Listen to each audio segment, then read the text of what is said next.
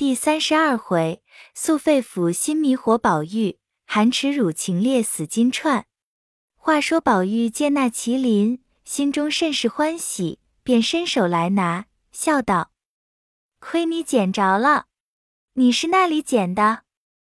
史湘云笑道：“幸儿是这个，你倘或把印也丢了，难道也就罢了不成？”宝玉笑道。倒是丢了印平常，若丢了这个，我就该死了。袭人斟了茶来与史湘云吃，一面笑道：“大姑娘听见前你大喜了。”史湘云红了脸，吃茶不答。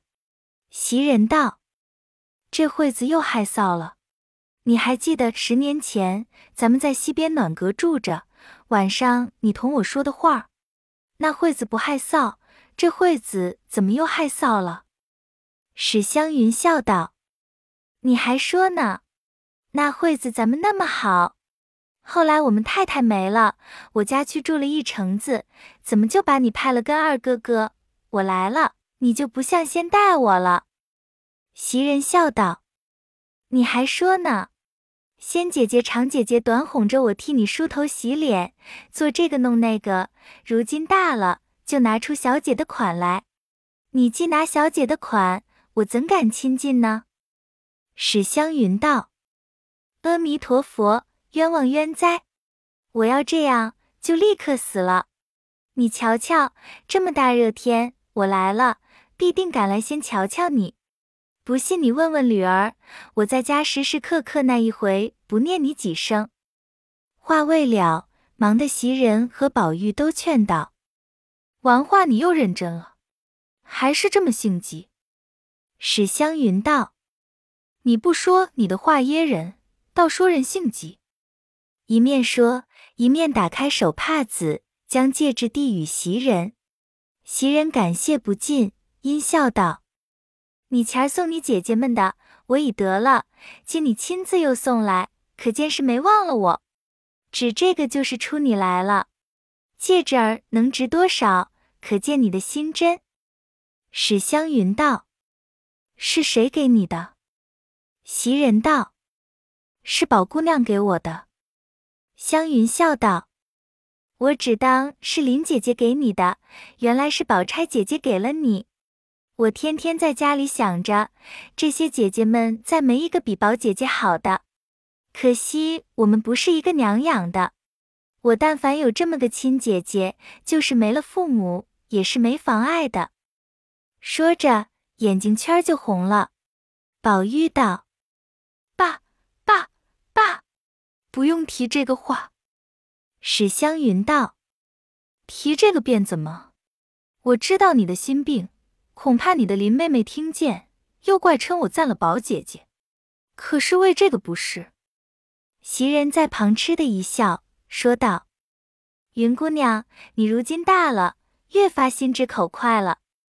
宝玉笑道：“我说你们这几个人难说话，果然不错。”史湘云道：“好哥哥，你不必说话教我恶心，只会在我们跟前说话，见了你林妹妹又不知怎么了。”袭人道：“且别说完话，正有一件事还要求你呢。”史湘云便问：“什么事？”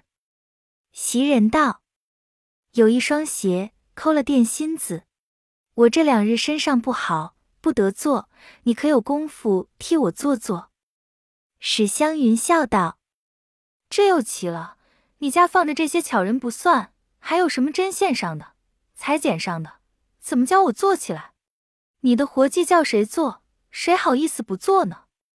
袭人笑道：“你又糊涂了，你难道不知道？”我们这屋里的针线是不要那些针线上的人做的。史湘云听了，便知是宝玉的鞋了，阴笑道：“既这么说，我就替你做了罢。只是一件，你的我才做，别人的我可不能。”袭人笑道：“又来了，我是个什么，就烦你做鞋了？实告诉你，可不是我的，你别管是谁的。”横竖我领情就是了。史湘云道：“论理，你的东西也不知烦我做了多少了，就我倒不做了的缘故，你必定也知道。袭人道：“倒也不知道。”史湘云冷笑道：“瞧我听见把我做的扇套子拿着和人家比，赌气又搅了。我早就听见了，你还瞒我，这会子又叫我做，我成了你们的奴才了。”宝玉忙笑道：“前儿的那事，本不知是你做的。”袭人也笑道：“他本不知是你做的。”是我哄他的话，说是新境外头有个会做活的女孩子，说扎得出奇的花，我叫他拿了一个扇套子试试看好不好，他就信了，拿出去给这个瞧给那个看的，不知怎么又惹恼了林姑娘，搅了两段，回来他还叫赶着做去，我才说了是你做的，他后悔的什么似的。史湘云道：“越发奇了。”林姑娘她也犯不上生气，她既会捡，就叫她做。袭人道：“她可不做呢，饶这么着，老太太还怕她劳碌着了。大夫又说好生静养才好，谁还烦他做？就年好一年的功夫，做了个香袋儿，今年半年还没拿针线呢。”正说着，有人来回说：“兴隆街的大爷来了。”老爷叫二爷出去会，宝玉听了，便知是贾雨村来了，心中好不自在。袭人忙去拿衣服，宝玉一面蹬着靴子，一面抱怨道：“有老爷和他坐着就罢了，回回定要见我。”史湘云一边摇着扇子，笑道：“自然你能会宾接客，老爷才叫你出去呢。”宝玉道。那里是老爷，都是他自己要请我去见的。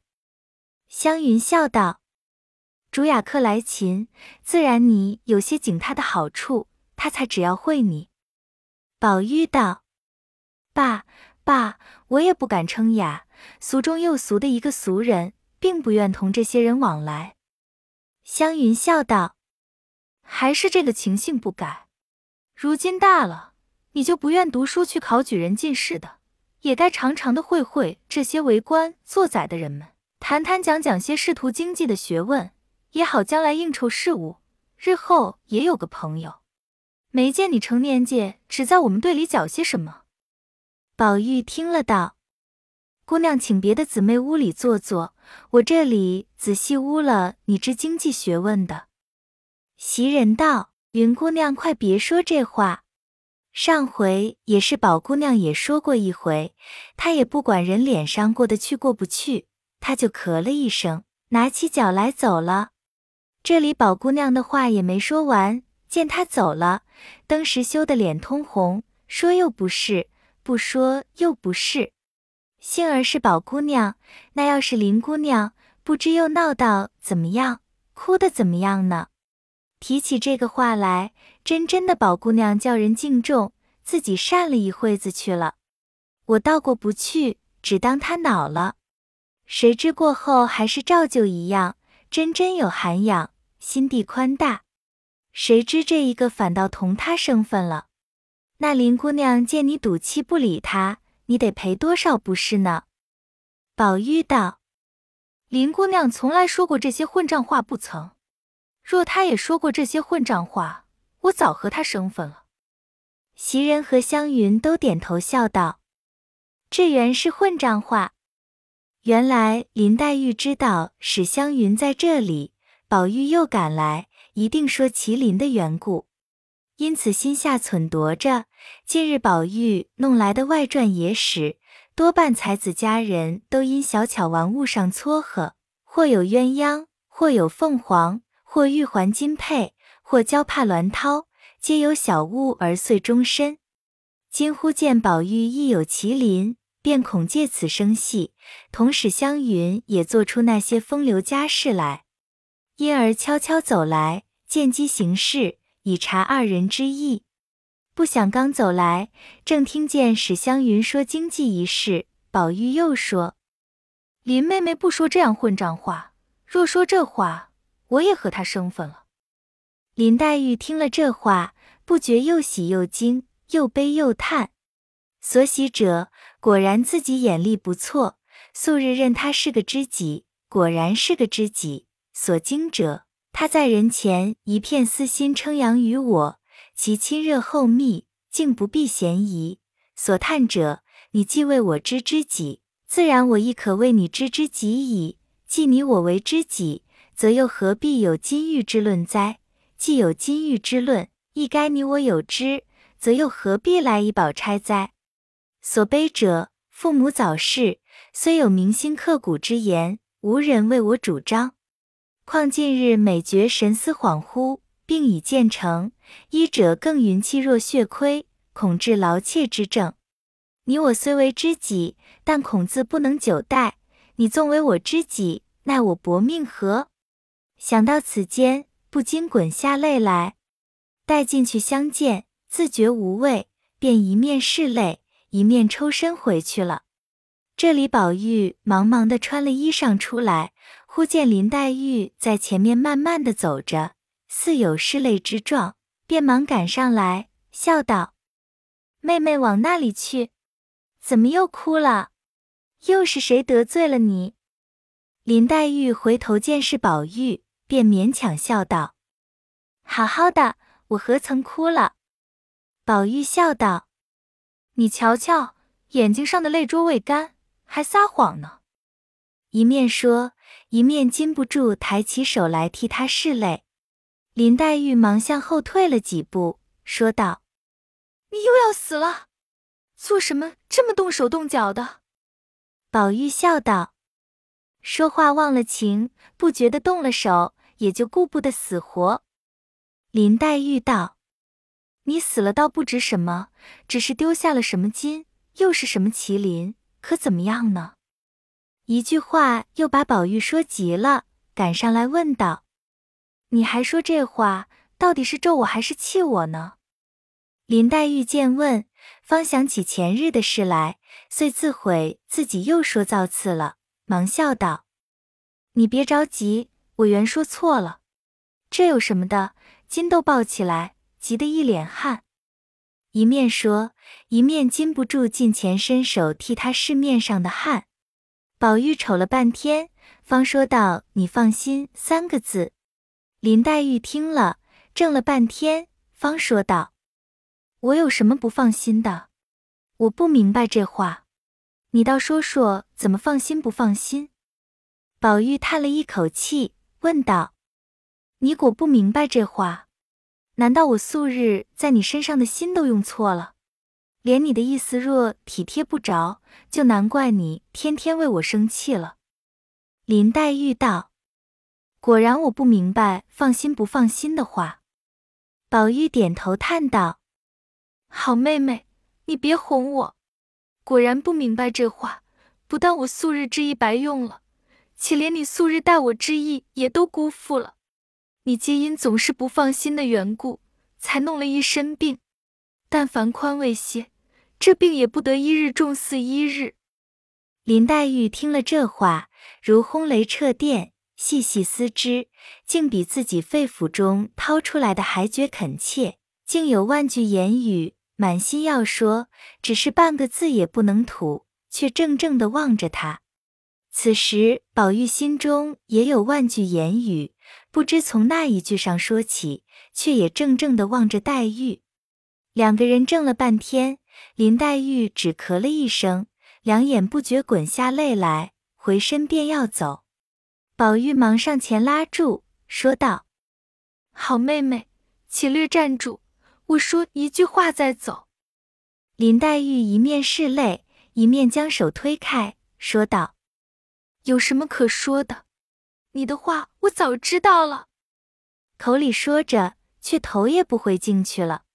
宝玉站着。只管发起呆来，原来方才出来慌忙，不曾带的扇子，袭人怕他热，忙拿了扇子赶来送与他。忽抬头见了林黛玉和他站着，一时黛玉走了，他还站着不动，因而赶上来说道：“你也不带了扇子去，亏我看见，赶了送来。”宝玉出了神，见袭人和他说话，并未看出是何人来。便一把拉住，说道：“好妹妹，我的这心事从来也不敢说，叫我大胆说出来，死也甘心。我为你也弄了一身的病在这里，又不敢告诉人，只好掩着，只等你的病好了，只怕我的病才得好呢。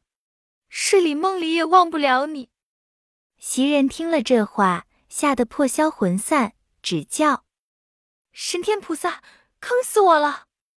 便推他道：“这是那里的话，敢是中了邪，还不快去！”宝玉一时醒过来，方知是袭人送扇子来，羞得满面紫胀，夺了扇子，便忙忙的抽身跑了。这里袭人见他去了。自思方才之言，一定是因黛玉而起。如此看来，将来难免不才之事，令人可惊可畏。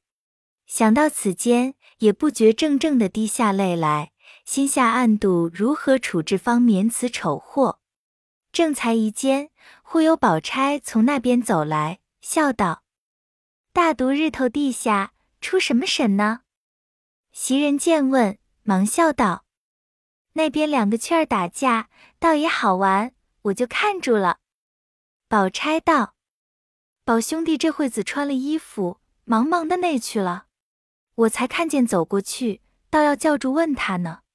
他如今说话越发没了经纬，我故此没叫他了，由他过去罢。”袭人道：“老爷叫他出去。”宝钗听了，忙道：“哎呦，这么黄天暑热的。”叫他做什么？别是想起什么来生了气，叫出去教训一场。袭人笑道：“不是这个，想是有课要会。”宝钗笑道：“这个课也没意思，这么热天不在家里凉快，还跑些什么？”袭人笑道：“倒是你说说罢。”宝钗一儿问道：“云丫头在你们家做什么呢？”袭人笑道：“才说了一会子闲话，你瞧我前儿念的那双鞋，你叫他做去。”宝钗听见这话，便两边回头看无人来往，便笑道：“你这么个明白人，怎么一时半刻的就不会体谅人情？我进来看着云丫头神情，在风里言风里语的听起来，那云丫头在家里竟一点做不得主。”他们家嫌费用大，竟不用那些针线上的人，差不多的东西都是他们娘们动手。为什么这几次她来了，他和我说话，见没人在跟前，他就说家里累得很。我再问他两句家常过日子的话，他就连眼圈都红了，口里含含糊糊，带说不说的。想起刑警来，自然从小没爹娘的苦。我看着他。也不觉得伤起心来。袭人见说这话，将手一拍，说：“是了，是了。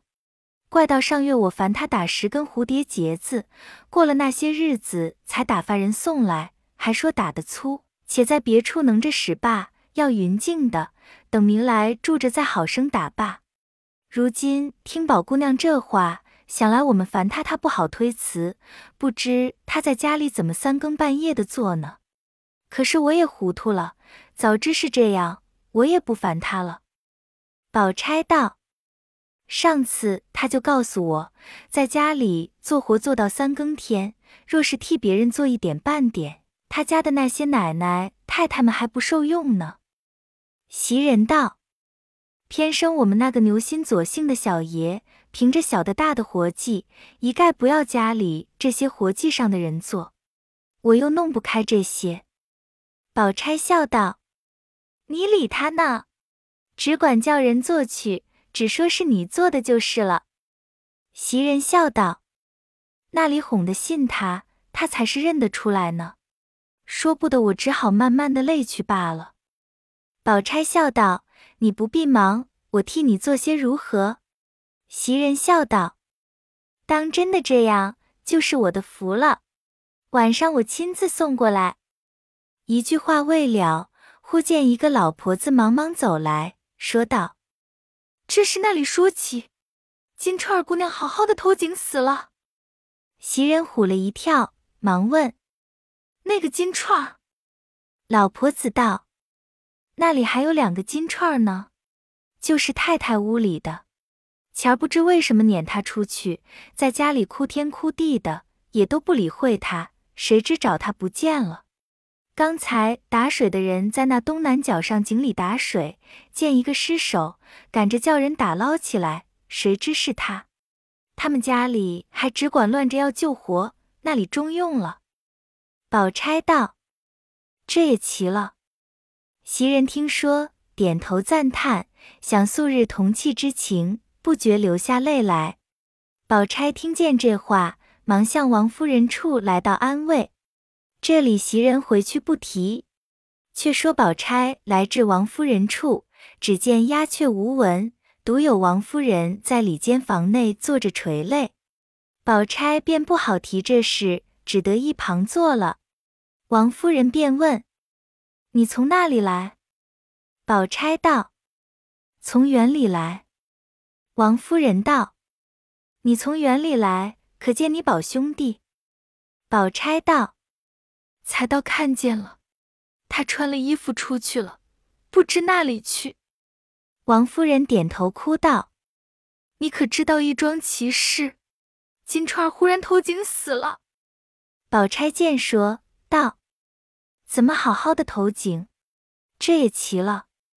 王夫人道：“原是前他把我一件东西弄坏了，我一时生气，打了他几下，撵了他下去。我只说气他两天，还叫他上来，谁知他这么气性大，就投井死了，岂不是我的罪过？”宝钗叹道：“姨娘是慈善人，固然这么想。据我看来。”他并不是赌气投井，多半他下去住着，或是在井跟前憨玩，失了脚掉下去的。他在上头拘束惯了，这一出去，自然要到各处去玩玩逛逛，岂有这样大气的理？纵然有这样大气，也不过是个糊涂人，也不为可惜。王夫人点头叹道：“这话虽然如此说，到底我心不安。”宝钗叹道。姨娘也不必念念于兹，十分过不去。不过多赏他几两银子发送他，也就尽主仆之情了。王夫人道：“刚才我赏了他娘五十两银子，原要还把你妹妹们的新衣服拿两套给他装过。谁知凤丫头说可巧都没什么新做的衣服，只有你林妹妹做生日的两套。”我想你林妹妹那个孩子素日是个有心的，况且她也三灾八难的，既说了给她过生日，这会子又给人装裹去，岂不忌讳？因为这么样，我先叫裁缝赶两套给她。要是别的丫头，赏她几两银子就完了。只是金钏儿虽然是个丫头，素日在我跟前比我的女儿也差不多。口里说着，不觉泪下。宝钗忙道：“姨娘这会子又何用叫裁缝赶去？我前儿倒做了两套，拿来给她，岂不省事？况且她活着的时候也穿过我的旧衣服，身量又相对。”王夫人道：“虽然这样，难道你不忌讳？”宝钗笑道：“姨娘放心，我从来不计较这些。”一面说，一面起身就走。王夫人忙叫了两个人来跟宝姑娘去。一时宝钗取了衣服回来，只见宝玉在王夫人旁边坐着垂泪。王夫人正才说他，因宝钗来了，却掩了口不说了。宝钗见此光景，察言观色，早知觉了八分，于是将衣服交割明白。王夫人将她母亲叫来拿了去，再看下回便知。